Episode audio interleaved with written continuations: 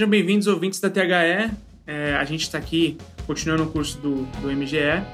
Hoje eu estou com a Samia. A Samia que ela trabalha com a psicologia relacionada ao esporte, ela que é psicóloga, que já viajou acompanhando atletas das Olimpíadas e tem um, um bom tempo de experiência aí já, vai passar pra gente o, algumas coisas legais sobre visões que a gente de fora não tem acaba negligenciando relacionado à psicologia mesmo e o que isso pode ajudar um atleta. Ela já trabalhou com atletas de basquete, do vôlei de praia é, e fez parte com certeza aí de vitórias de vários atletas que a gente conhece e conhece bem. Samia, primeiramente, muito obrigado pela minuto de atenção que você deu aqui pra gente. E a primeira coisa que eu queria te perguntar era sobre a motivação desses atletas, né? A gente entende que atletas eles é, se encontram em núcleos complicados de públicos, né? De às vezes família, às vezes o meio que eles são inseridos. E eu queria te perguntar é, como você ver um, um, um atleta para ele se manter motivado e acho que a psicologia nesse momento às vezes é um pouco negligenciada na importância de, desse acompanhamento com o atleta. Obrigado, bem-vinda. Uhum. É, é, muito legal estar tá fazendo parte desse projeto. É, quando a gente pensa em motivação, a gente tem que pensar é, nos objetivos que aquele atleta tem. Então, é, os, os os motivadores iniciais têm muito a ver com prazer, tem muito a ver com é, o significado que aquela atividade tem para aquela pessoa. Então, esses são os primeiros. Eles geralmente são os motivadores que fazem o atleta ingressar na carreira. Então, é, aquela, é, é gostar de jogar, gostar de praticar aquela modalidade é, que a gente chama de reforçadores intrínsecos, que tem mais a ver com prazer, e tem os reforçadores extrínsecos, que seriam as medalhas, a fama e até o dinheiro que vem desse, desse, dessa, dessa prática. É, e esses reforçadores, eles motivadores, vão mudando de acordo com a, com a carreira desse atleta. É, e a motivação não é alguma coisa que vai ficar, por mais que você goste daquilo que você está fazendo, você nem sempre vai estar motivado. E o atleta que tem que treinar todo dia, que tem que competir e que muitas vezes tem uma rotina muito dura, ele é, nem sempre vai estar motivado. Então você precisa é, buscar com ele, ajudá-lo a entender quais são os objetivos que ele quer atingir. Então a gente tem, a gente faz um trabalho de estabelecimento de metas a curto, médio e longo prazo, para o atleta sempre estar buscando aquilo que ele tem de objetivo, tanto os objetivos mais próximos e mais uh, é, rápidos de serem alcançados, como os objetivos mais é, demorados, os objetivos mais a longo prazo. Certo. Então, esse trabalho é um trabalho que tem que ser feito constantemente, é, que o atleta precisa estar tá até readequando os objetivos dele, entendendo aonde ele quer chegar e como é que ele vai chegar lá. Assim a gente consegue ir trabalhando esse atleta em relação à sua motivação e aí ele consegue ter um melhor rendimento tanto em treinamento como nas competições.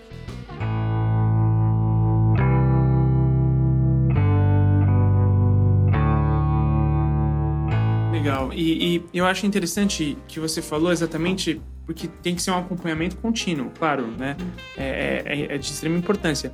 E uma coisa que eu queria te perguntar que eu acho interessante a gente pensar também que um atleta, depois de um tempo que ele já foi muito vitorioso, seja em esporte coletivo, esporte individual, é, eu acho que ele já ganhou tudo, o famoso já ganhou tudo. Também deve ser difícil manter ele motivado, porque eu, às vezes ele já tem a sensação de dever cumprido. Uhum. E mesmo que você enxergue que ele é competitivo, que ele é um cara que quer continuar, mas às vezes deve ser difícil trabalhar a motivação de um cara que já é campeão, já é vencedor também, né? Uhum. É, porque se a gente pensa que a motivação está ligada aos objetivos, se ele já atingiu todos os objetivos dele, ele não tem mais nada para buscar. Então, qual que é a ideia aí? Se o atleta quer continuar, se ele realmente tem esse desejo de continuar sendo atleta, né? Ele precisa buscar novos objetivos. E hoje em dia a gente fala muito nessa história, os próprios atletas estão falando de se reinventar. Quer dizer, continuar talvez fazendo a mesma coisa, mas de maneiras diferentes, buscando objetivos diferentes. Então, se a medalha já não é mais o principal objetivo, eu posso ter outros objetivos. E, e aí é um trabalho reflexivo, é, de preferência orientado, onde o atleta possa perceber: bom, até eu cheguei até aqui, o que, que foi bom, o que, que não foi bom, como é que eu quero planejar os meus próximos anos, os meus próximos ciclos. Esse, esse trabalho de reflexão ele é muito importante, não só no atleta, né, na vida de qualquer pessoa, mas principalmente para esse atleta que já chegou onde ele queria chegar. Então, ele precisa ir buscando novas fontes de motivação, novos objetivos, é, de repente mudar um pouco o seu dia a dia, se envolver em algum outro tipo de atividade talvez ligada mesmo ao esporte, mas que traga um novo ânimo para a vida dele. Um novo prazer. Né? Um novo prazer. Então, é, é, isso é muito importante. E, e, porque senão ele, ele vai, sem querer, acabar ficando mais desmotivado, diminuindo o tempo que ele se dedica, e com certeza isso não vai trazer felicidade para ele.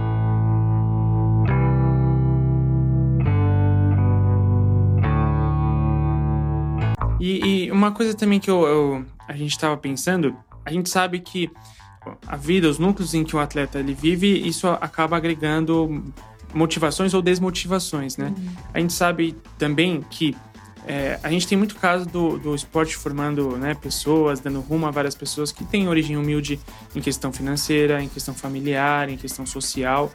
E muitas vezes é, o esporte pode ser a redenção de uma pessoa como essa, como também pode ser no futuro, depois que ele venceu através do esporte, tendo todo esse tipo de adversidade, e é, e é sempre a gente é bonito de ver, né? Uhum. Uma pessoa é, nascendo no meio de, da adversidade. Sim.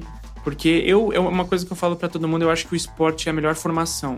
É lógico, você tem que ter todas as outras, mas o esporte ele forma um ser humano melhor, assim. Eu, eu tenho isso para mim. E a gente vê, às vezes, isso passando do ponto, né? Uhum. Em que atletas, eles é, às vezes não se dão conta que são uma pessoa pública, que é uma pessoa que tem que às vezes forma opinião, que tem repercussão nos seus atos uhum. e acabam excedendo. Eu não vou citar exemplos, mas é, a gente bem sabe que isso acontece com a, a, atletas de grande, de grande né, fama uhum. e o acompanhamento, é lógico, é, é importante nesse caso também, para evitar esse tipo de coisa, né? É. É, a, a, ideia da, da, preparação psicológica é, uma, é, uma, é um, um, trabalho que ele precisa, idealmente, ter, que começar na categoria de base e continuar com esse atleta durante toda, todo o ciclo ali de, de atividade dele. Então, você tem hoje um trabalho que é muito bem feito na categoria de base, na iniciação, depois no alto rendimento e também na transição de carreira, onde ele vai mudando é, a, a, perspectiva de vida. E, e muito desse trabalho é, tem a ver com a pessoa entender o que ela está fazendo, o que, que ela está vivendo e não simplesmente viver, competir, treinar, mas refletir sobre o que ela está fazendo, é, para onde ela está indo, se realmente os planos que ela tinha para ela estão se cumprindo. É, então é, é, é importante ela poder parar e pensar sobre as coisas que vão acontecendo na vida dela. Então esse trabalho, idealmente, ele teria que acompanhar, acompanhar o atleta durante toda a carreira dele para ele poder ter é, é, essa, essa ideia melhor, essa noção melhor do, do que ele quer para ele, de quais são os valores que estão envolvidos ali, porque muitas vezes ele, ele vem é, com alguns valores, ele ingressa no esporte com alguns valores e se ele não tomar cuidado, é, a fama, uh, a rápida ascensão pode de alguma maneira afetar esses valores. Acabar se perdendo. Né? É, se perder e muda muito o rumo às vezes da vida de uma pessoa, né? Então, se ela não para e pensa no que ela está fazendo e no que está acontecendo com ela, fica muito difícil ela, ela ver se o caminho está legal ou não. E se não tiver, poder mudar. Mas o primeiro passo é poder pensar sobre o que está acontecendo. Legal, e agora a gente, para finalizar também, a gente, mais uma vez, a gente tem a, a, psicologia, ela vem entrando aos poucos. Acho que ainda tem um preconceito em relação à uhum. profissão, ao acompanhamento do esporte. Tem gente que acha que, por incrível que pareça, ainda tem gente que acha que é frescura. Uhum. E a gente tem que desconstruir isso completamente, gente, porque todo mundo precisa ver um psicólogo, uma psicóloga. Eu, eu sei que tenho certeza que isso acontece no meio do esporte de o time perdeu, precisa do psicólogo. O time uhum. ganhou, não precisa do psicólogo. Eu acho que não é por aí. Né? Porque você também tem que trabalhar a, a, os seus sentimentos e, e, dado o momento da sua aula que a gente acabou de ter com você, é, você deu sobre o manejo das emoções, uhum. né? Então, a, por exemplo, se, ele, se o jogador está ansioso, ele tem que saber usar essa ansiedade para o bem. Sim. Se ele tá com um pouco de medo, um pouco de receio, também tem que saber uhum. usar para o bem. O medo vai te fazer treinar mais, né? Vai fazer você se esforçar mais. Uhum. E a, a, psicologia, ela então não é só para o momento pro momento perdedor, entre aspas, mas ela é, é, o acompanhamento ele tem que ser do jeito que você falou. Eu vou reforçar isso porque sim, eu quero fazer a propaganda da psicologia no esporte. Uhum. É, tem que estar em todos os momentos, sim, né? Sim. É porque hoje em dia as pessoas conseguem entender que a preparação psicológica, a psicologia, a preparação mental faz parte do trabalho da preparação global de um atleta. Sim. O atleta, ele pode estar bem fisicamente, não é por isso que ele precisa parar de fazer a preparação física, ele tem que continuar com a preparação física no dia a dia dele. Ele pode estar muito bem treinado tecnicamente, mas ele precisa continuar fazendo o treinamento tático. Então, por que não é, continuar com a preparação mental, preparação psicológica. Então, ela faz parte hoje. Não dá para você ver é, o atleta ele precisa ter cabeça para jogar, ou seja, ele precisa estar tá com os pensamentos e as emoções e os comportamentos dele bem para poder dar o melhor dele. Então, é um trabalho que precisa começar logo que um time se apresenta, logo que um ciclo se inicia e durar até o final aí sim vai ser um trabalho que vai ser feito de uma maneira efetiva, porque o psicólogo vai ter tempo de conhecer os atletas, avaliar esses atletas, montar um planejamento e fazer as intervenções necessárias para que quando o atleta é, estiver na boca da competição, ele esteja totalmente preparado e consiga fazer o melhor. Então é algo que a gente precisa de tempo porque é muita, muito trabalho, não tem mágica aqui. É um, a, a psicologia é uma ciência, ela tem algumas técnicas e algumas intervenções que ela pode fazer no esporte, mas, mas isso precisa é, ter todo um planejamento e precisa tempo para esse planejamento acontecer. Claro, e a gente ainda não tem esse histórico, né? Uhum. E, bom, gente, é basicamente é isso. Eu eu, eu vou só finalizar aqui com, né, e tenho certeza que também a Samia vai concordar comigo, quantos casos a gente não viu de pessoas e atletas que eram completamente capazes fisicamente, mas que emocionalmente estavam instáveis e acabaram perdendo. A gente já viu seleção passar por isso, a gente já viu seleção de futebol, basquete, vôlei, todas as. A, é, a gente viu a Rafaela do judô, infelizmente, uhum. passar por isso. Então, é, o acompanhamento físico, é claro que é tudo extremamente importante. Só que emocionalmente instável, você também tá tão é, é, propenso a errar uhum. quanto, sim, né? Sim. É, você tem. É, se você. para tudo que a gente vai fazer na vida, a gente precisa estar tá tranquilo. É, problemas, tristezas, emoções negativas a gente vai ter, mas isso não quer dizer que a gente não vai é, ter essa tranquilidade. E quanto mais eu conheço de mim, quanto mais eu aprendo a lidar com as minhas emoções, com os meus comportamentos, com os meus pensamentos, mais fácil é eu perceber quando as coisas não estão bem e conseguir ajustando para conseguir é, fazer o meu melhor. Então esse trabalho ele é fundamental. É, muitas vezes, é claro, também não adianta o atleta ter uma boa cabeça, tá super tranquilo e bem emocionalmente e não tá bem treinado fisicamente. Então, é um conjunto de variáveis que acabam resultando numa medalha, num título ou num troféu. É, então é isso. Eu acho que as pessoas hoje têm uma cabeça mais aberta para preparação mental, para psicologia do esporte. Hoje os atletas estão buscando. Hoje, a, hoje esse trabalho não é mais imposto. Os atletas que pedem a presença, é eles que estão buscando, eles estão demandando no Comitê Olímpico, nos clubes, eles, ou mesmo chegando nos, no nosso consultório, eles, eles percebem que eles precisam trabalhar, ter essa dimensão psicológica trabalhada para conseguir ter o seu máximo de rendimento. Que legal, gente. E é assim que eu vou encerrar aqui com a Sam. É um prazer imenso, agradeço a atenção.